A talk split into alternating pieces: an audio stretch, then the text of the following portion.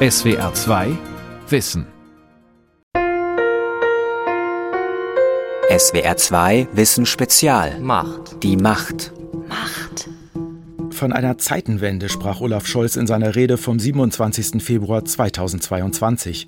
Seit Russlands Überfall auf die Ukraine sei die Welt nicht mehr dieselbe. Und tatsächlich, Deutschland liefert Waffen in ein Kriegsgebiet, die NATO gewinnt neue Mitglieder, Forschende prophezeien eine Rückkehr des nuklearen Wettrüstens. Plötzlich sind Militärstrategien, Bundeswehrausstattung und Atomkriegsangst in der öffentlichen Diskussion. Und für rasant steigende Rüstungsausgaben gibt es Medienapplaus. Kam der Machtzuwachs des Militärs wirklich so plötzlich, wie es scheint? Ich bin Dirk Asendorf aus der SWR 2 Wissen Redaktion und in dieser Folge geht es um die Macht des Militärs.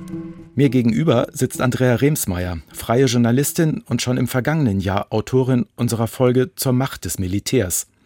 Weil seitdem so viel geschehen ist, haben wir uns entschlossen, die Sendung neu zu produzieren. Hallo Andrea. Hallo Dirk. Andrea, du hast den Ukraine-Krieg nicht nur von Deutschland aus verfolgt. Du warst auch in Polen, in der Slowakei und in Österreich und Russland kennst du von früheren Reisen. Was würdest du sagen? Ist das Militär in der Welt, in der wir heute leben, mächtiger als vor dem Ukraine-Krieg? Also wenn es um Deutschland geht, würde ich sagen, eindeutig ja.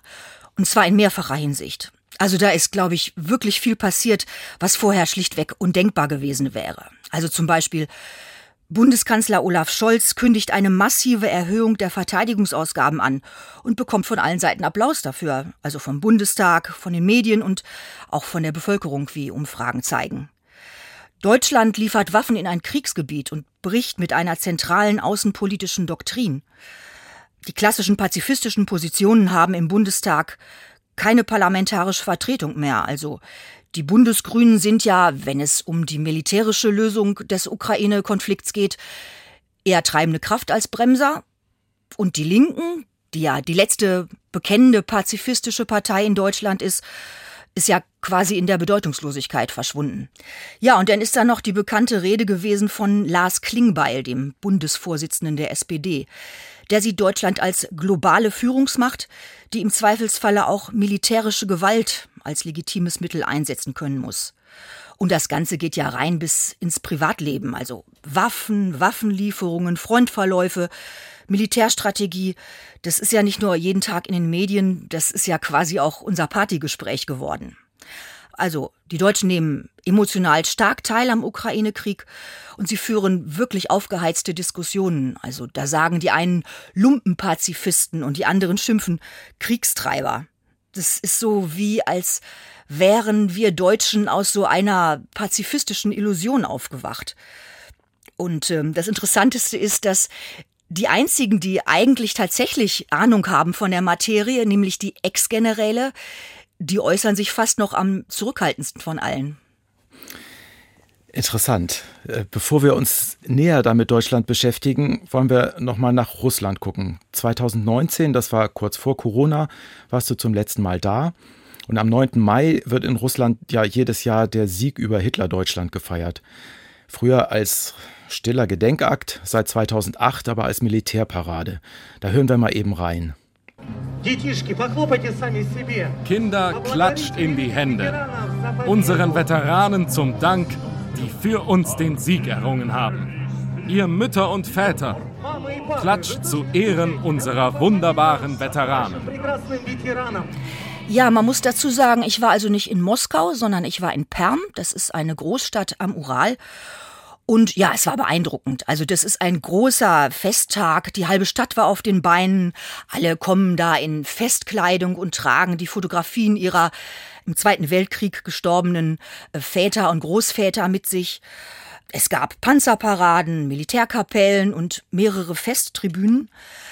Ja, und es gab auch einen Nebenplatz, der war abgesperrt, von dem war ich denn doch befremdet oder schockiert. Das hieß Familienareal.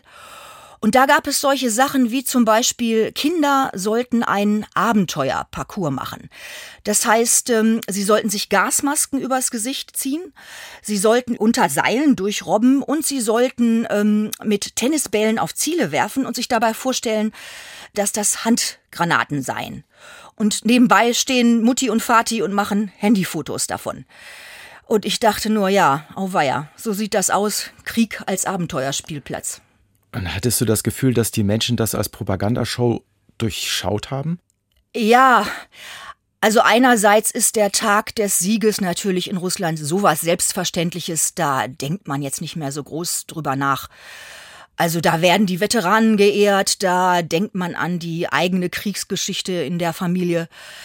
Aber ich hatte doch einige interessante Einzelgespräche. Also zum Beispiel ist es mir mehrfach passiert, dass mir Leute gesagt haben, sagen Sie, Sie berichten für das deutsche Radio, dann sagen Sie doch bitte dazu, dieser Feiertag richtet sich nicht gegen Deutschland und auch nicht gegen die Deutschen.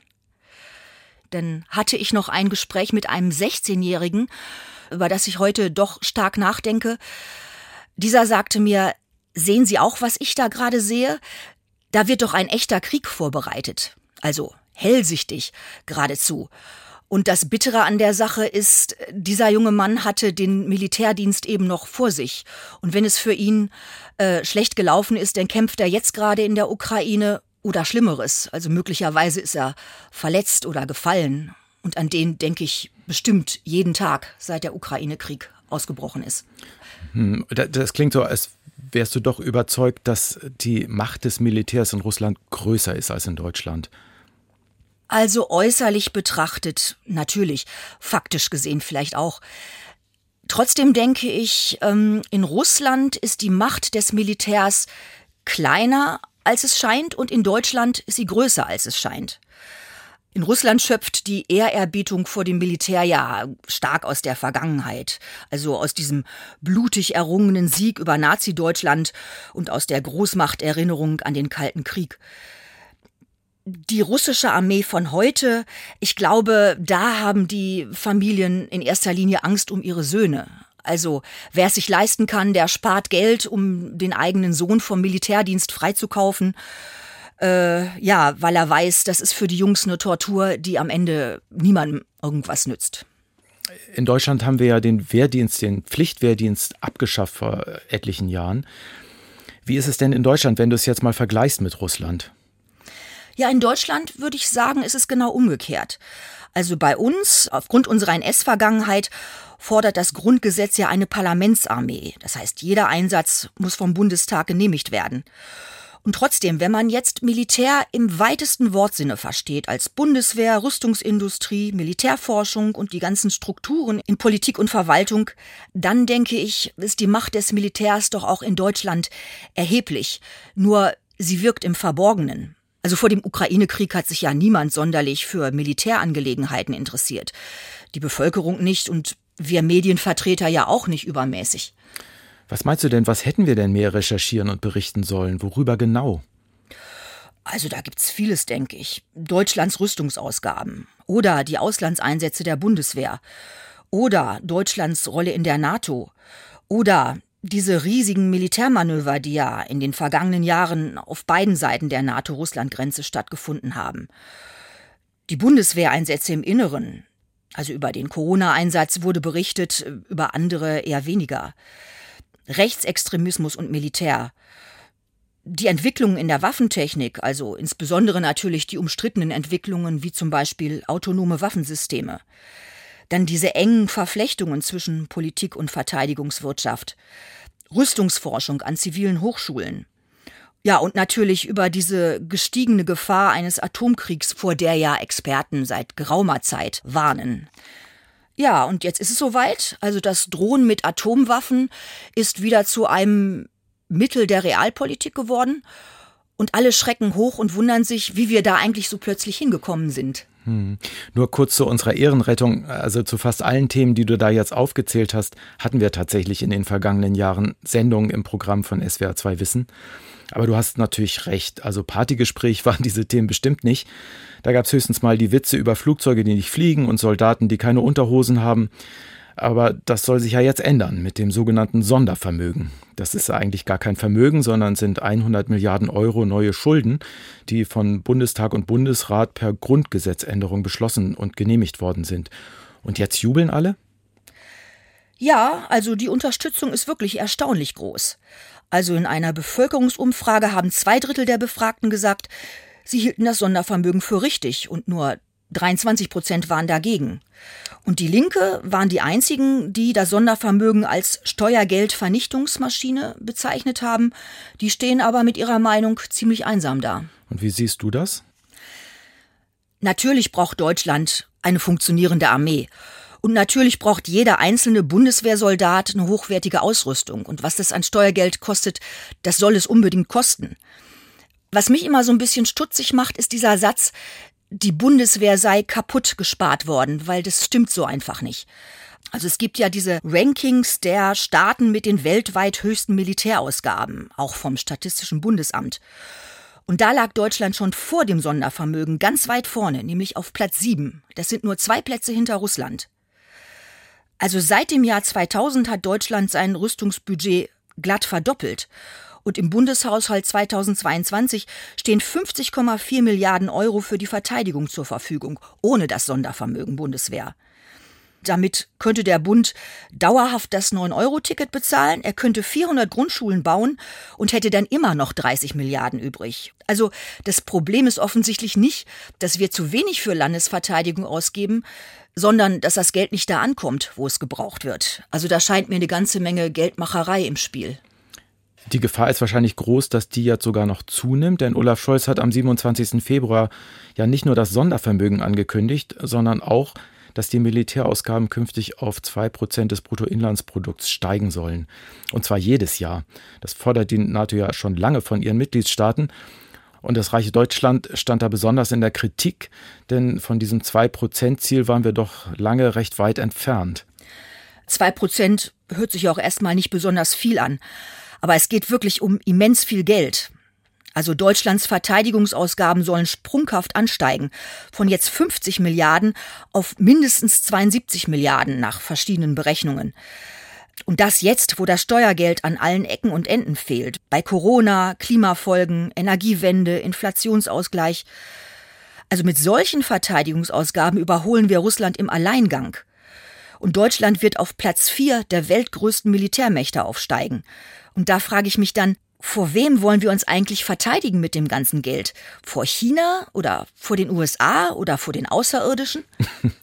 Der Bundesrechnungshof, der hat ja die Geldverschwendung durch Planungs- und Managementprobleme bei der Bundeswehr immer wieder bemängelt. Da wird im Moment nicht viel drüber geredet. Erinnerst du dich noch an Ursula von der Leyens Berateraffäre? Ja, darüber redet heute kein Mensch mehr. Dabei ist es ja gerade zwei Jahre her, dass Frau von der Leyen damals Verteidigungsministerin vor dem Untersuchungsausschuss gestanden hat. Also damals ging es um mindestens 200 Millionen Euro, die sie für teure Beratungsfirmen wie McKinsey ausgegeben hat. Es ging um Rechtsbruch, es ging um Hinweise auf Vetternwirtschaft. Also ein weiterer Hinweis, dass da immens viel Steuergeld versickert. Und in diese Branche soll jetzt ohne irgendeine Reform so viel neues Steuergeld reinfließen. Wenn es um die Verwendung des Geldes geht, dann kommt mir die ganze NATO seltsam ziellos vor. Allein die USA geben weit mehr als zehnmal so viel für Rüstung aus wie Russland und fast dreimal so viel wie China. Und da frage ich mich schon, was ist denn eigentlich der höhere Sinn dabei? Will die NATO Russland künftig nicht mehr 20, sondern 30 Mal überrüsten und China siebenmal? Bringt uns diese geradezu groteske militärische Überlegenheit mehr Sicherheit oder wenn es um reale Kriege geht, wie jetzt in der Ukraine, garantiert sie uns den militärischen Sieg? Du hast für deine Sendung im vergangenen Jahr eine Fachtagung der Deutschen Gesellschaft für Wehrtechnik besucht. Das ist ein offiziell ein gemeinnütziger Verein, gilt aber als Lobbyverband der Rüstungsindustrie. Damals hast du am Rand äh, dieser Veranstaltung mit einigen Vertretern der Rüstungsindustrie gesprochen. Die wollten natürlich anonym bleiben. Hören wir mal rein, was einer von ihnen zu sagen hatte. Das wesentliche Frage ist, ähm, schaffen wir es in dieser Legislaturperiode noch, ähm, dass wir die Aufträge bekommen. Entscheidend ist, dass die entsprechenden Studien auch vergeben werden an die Industrie, sodass es nicht nur Gedankenspiele sind, sondern dass wirklich auch PS auf die Straße kommt und dass wir als Industrie auch mit den entsprechenden Entwicklungen beginnen können. Ja, was dieser Herr sagt, ist ja, die entsprechenden Studien müssen jetzt an die Industrie vergeben werden, damit wir als Industrie dann auch die PS auf die Straße bringen können. Also wenn man diesen Herrn beim Wort nimmt, dann wird der Bedarf der Bundeswehr maßgeblich von denen bestimmt, die gut dran verdienen. Und ein besonders spektakulärer Posten auf der Einkaufsliste des Verteidigungsministeriums sind ja die F-35 Tarnkappenbomber aus den USA. Das soll das modernste Kampfflugzeug der Welt sein. Jede einzelne Maschine kostet ungefähr 100 Millionen Euro und die sollen der sogenannten nuklearen Teilhabe dienen. Denn in Deutschland, in der Eifel, da lagern ja US-Atomwaffen. Und sollte ein NATO-Land Ziel eines nuklearen Angriffs werden, dann müssten Bundeswehrsoldaten diese Atombomben als Gegenschlag über dem feindlichen Gebiet abwerfen. Und dazu sollen die neuen F-35 Tarnkappenjets ja vor allem dienen. Ja, und das Interessante dabei ist, seit dem Ukraine-Krieg nehmen wir Deutschen ja nicht nur diese immens teuren Sonderwünsche des Militärs klaglos hin, äh, die Deutschen unterstützen jetzt auch die nukleare Teilhabe insgesamt. Und das ist jetzt tatsächlich neu. Mitte 2021 hatte es eine repräsentative Umfrage gegeben. Damals waren nur 14 Prozent der Deutschen dafür, dass die amerikanischen Atomwaffen in Deutschland bleiben. Im Juni dieses Jahres hat das Politikmagazin Panorama die Umfrage wiederholt und jetzt wollen 52 Prozent die Atomwaffen hier behalten. Das heißt, die Zustimmung zur nuklearen Teilhabe ist innerhalb von einem Jahr von 14 auf 52 Prozent gestiegen. Und das, obwohl das Risiko eines Atomkriegs scheinbar größer geworden ist. Russlands Präsident Putin hat ja gleich zu Beginn des Ukraine-Kriegs explizit mit seinen Atomwaffen gedroht, für den Fall, dass die NATO sich direkt in diesen Krieg einschalten sollte. Ja, das ist die Rückkehr zum Kalten Krieg, also zum sogenannten Gleichgewicht des Schreckens, dieses bekannte, wer zuerst schlägt, stirbt als zweiter.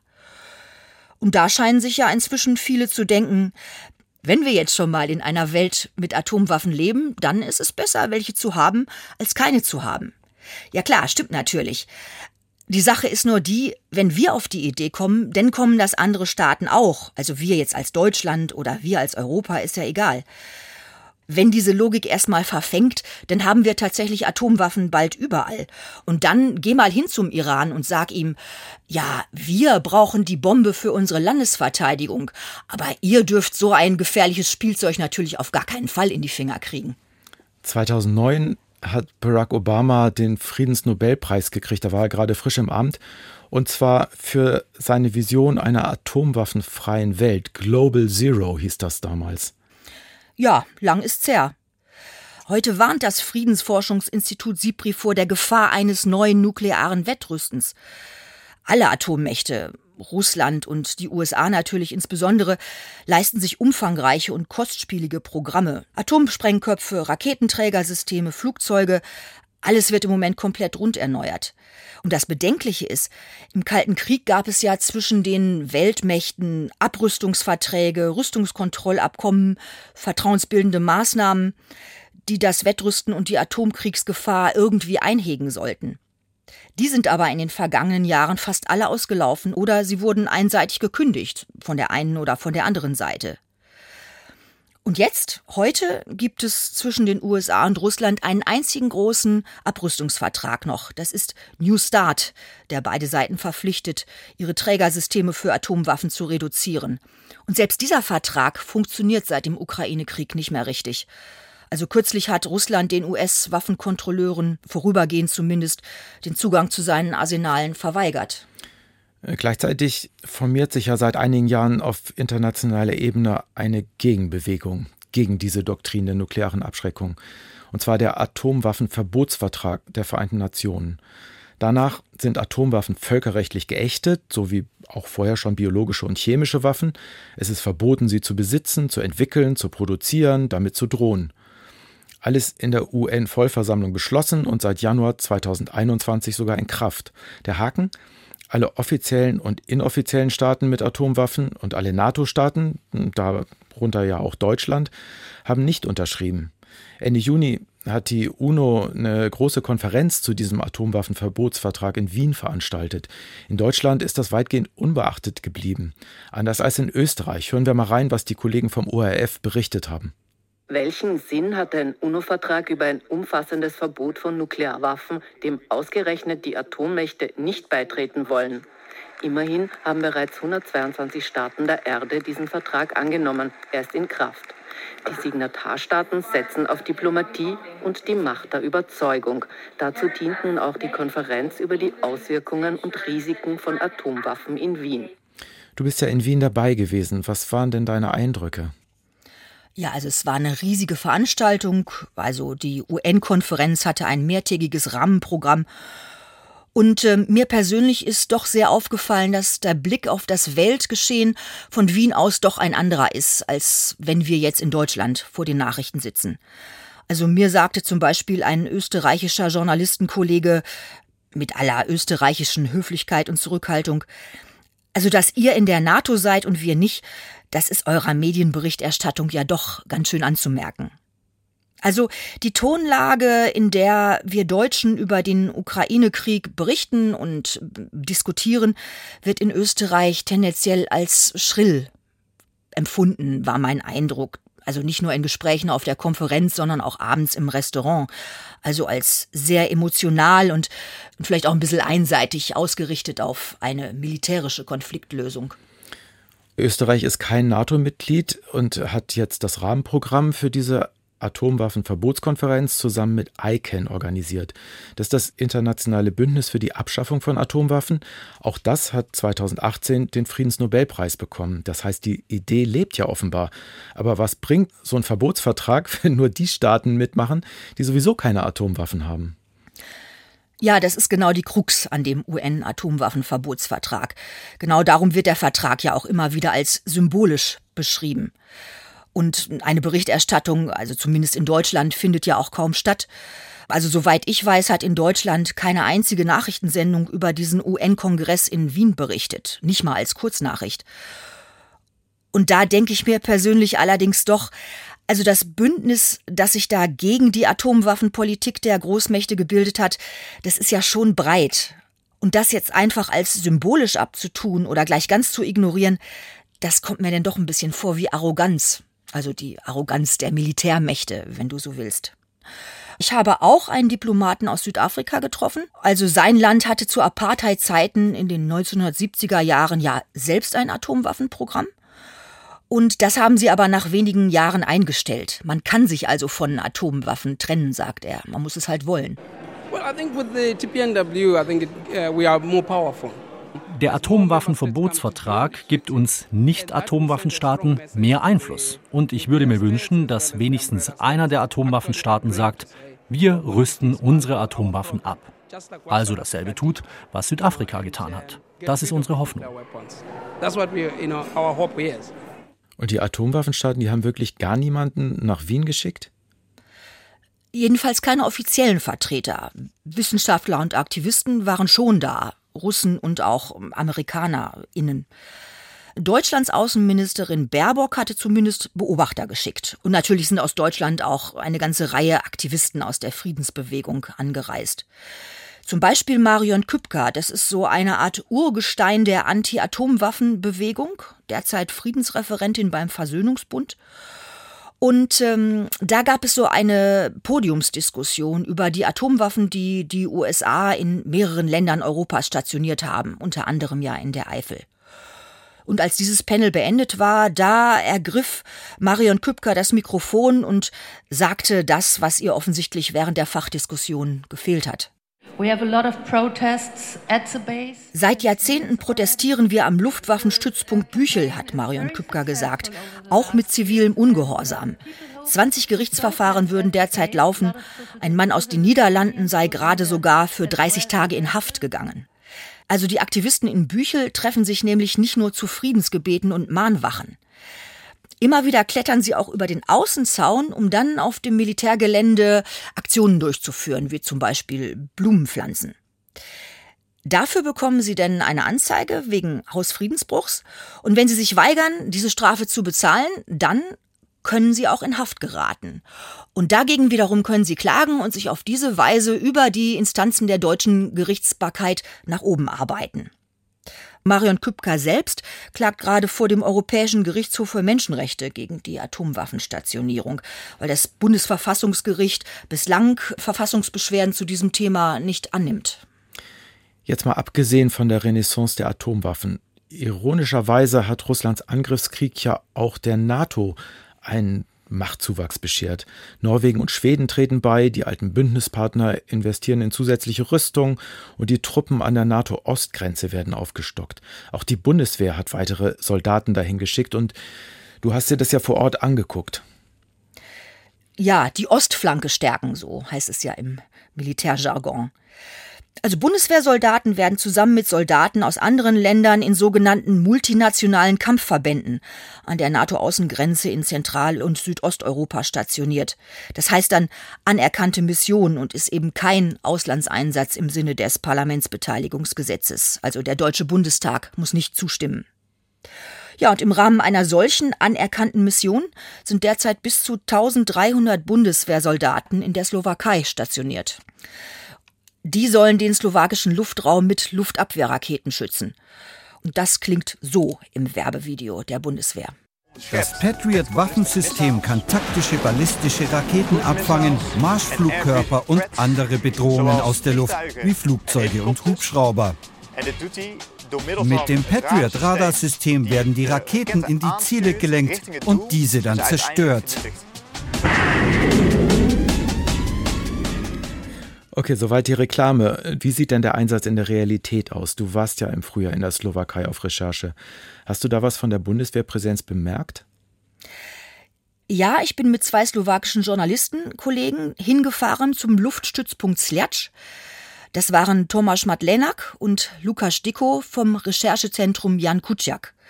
Und auf der Fahrt dahin habe ich die beiden denn ein bisschen ausgefragt. Und das haben sie gesagt. Recht große Teile der Bevölkerung hatten noch bis Kriegsbeginn eine prorussische Einstellung. Hierzulande hat es nie NATO-Präsenz gegeben, da die öffentliche Meinung recht eindeutig dagegen gewesen wäre. Das ist anders geworden, als in der Ukraine der Krieg begann. And this changed after the war in Ukraine started. At that moment it basically sounded so logical in diesem Moment hatte niemand mehr etwas gegen die Stationierung der NATO-Truppen. Das schien eine so logische Konsequenz zu sein, dass niemand ernsthaft protestiert hat. Es waren auch keine US-Soldaten bei den neu stationierten Einheiten. Sonst wäre der Protest womöglich größer gewesen. Aber die meisten Soldaten sind aus Tschechien und wer in der Slowakei könnte dagegen etwas haben? Es heißt ja immer, dass die osteuropäischen Staaten schon lange einen Überfall aus Russland fürchten und deshalb so schnell wie möglich unter den Schutzschirm der NATO kriechen wollten. Und jetzt fordern natürlich alle, dass die NATO noch mehr für ihren Schutz tut. Und stimmt das eigentlich? Naja, nicht alle fordern das. Also für Polen zum Beispiel stimmt das. Ich war auch im Frühjahr in Polen und wenn ich dort mit den Leuten geredet habe, dann haben sie wirklich quasi mit einer Stimme auf den Aggressor Putin geschimpft und die Solidarität mit den Ukrainern war riesig. Und als Deutsche konnte ich mir da auch einiges anhören. Also warum unser Bundeskanzler so peinlich zögerlich ist mit seinen Waffenlieferungen und warum wir als reiches Deutschland so wenig Militärhilfe leisten an die Ukraine. In der Slowakei, was ja das direkte Nachbarland von Polen ist, eine komplett andere Situation. Also da habe ich mich mit meinem Kollegen Tomasz in die äh, Fußgängerzone gestellt und wollte eine Umfrage machen, was die Leute halten von der Stationierung der Bundeswehr in ihrem Land. Und das war die schlimmste Umfrage meines Lebens, also sehr mühsam. Tomasz hat die Leute auf Slowakisch angesprochen und äh, Kaum hatte der das Wort NATO gesagt, haben quasi alle Reis ausgenommen. Also wir haben sehr lange gebraucht und am Ende ein ganz paar Stimmen zusammenbekommen. Ja, was glauben Sie denn, was ich über die NATO denke? sagte dieser ältere Herr. Sie selbst würden doch auch keine Ausländer in Ihr Haus lassen. Ein jüngerer Mann war denn für die Stationierung der NATO-Truppen? Er sagte, was das angeht, hat der Krieg in der Ukraine meine Meinung sehr verändert. Ja, und dann haben wir noch eine junge Frau getroffen, die meinte, wir sollten Putin lieber nicht wütend machen, sonst kommt der Krieg in unser Land. Dann kam sie etwas ins Erzählen und berichtete, dass ihre Eltern beide beim Militär sind und dass sie sich große Sorgen mache, weil die die ersten seien, die denn eingezogen würden. Und dann sagt sie ja, dann sitze ich da alleine rum mit meinen kleinen Geschwistern und was sollen wir dann machen? Naja, die Slowakei ist ja auch ein direkter Nachbar der Ukraine und der Krieg, der findet gleich hinter der Grenze statt. Ja, und die jeweiligen Regierungen haben in den letzten Jahren immer zwischen einer pro-westlichen und einer pro-russischen Politik laviert und offensichtlich versucht, es sich mit keiner von beiden Seiten zu verscherzen. Also insgesamt aber nehmen die Slowaken ihre Mitgliedschaft in der NATO jetzt schon ernster als vorher. Fassen wir mal zusammen. Also der Ukraine-Krieg, der hat die Macht des Militärs ins gesellschaftliche Bewusstsein zurückgeholt und da wird sie auch die nächste Zeit bleiben. Also ich kann mir kaum vorstellen, dass es sobald eine Wahl oder eine Regierungsbildung geben wird, in der diese Militärfragen keine erhebliche Rolle mehr spielen. Und das gilt sozusagen für die große gesellschaftliche Debatte, aber es stellt sich ja jetzt auch für jeden Einzelnen eine neue Frage. Was würde ich denn tun, wenn das Militär anklopft und Soldaten braucht? Genau, das habe ich auch meinen Kollegen Tomasch gefragt und das hat er gesagt. I don't really like guns. I don't really like gun culture. Ich mag weder Schusswaffen noch diese ganze Waffenkultur. Selbst eine Waffe besitzen? Früher habe ich gedacht, was für ein Quatsch. Seit dem Ukraine-Krieg aber sehe ich vieles anders. Ich frage mich, was würde ich tun, wenn uns in der Slowakei dasselbe geschieht wie den Menschen in der Ukraine? Selbst wenn ich dann den Mut hätte, mich einer Einheit zur Landesverteidigung anzuschließen, ich wäre dort komplett nutzlos. Also habe ich mich entschlossen, ich will schießen lernen. Ich weiß nicht, ob ich mir eine eigene Waffe Waffe anschaffen würde, aber ich möchte wissen, wie man damit umgeht. Nur für den Fall. SWR 2 Wissen. SWR 2 Wissen Spezial über die Macht des Militärs. Gesprochen habe ich mit der Journalistin Andrea Remsmeier. Mein Name ist Dirk Asendorf. In der nächsten Folge geht es um die Macht der Religion. SWR 2 Wissen. Manuskripte und weiterführende Informationen zu unserem Podcast und den einzelnen Folgen gibt es unter swr2wissen.de.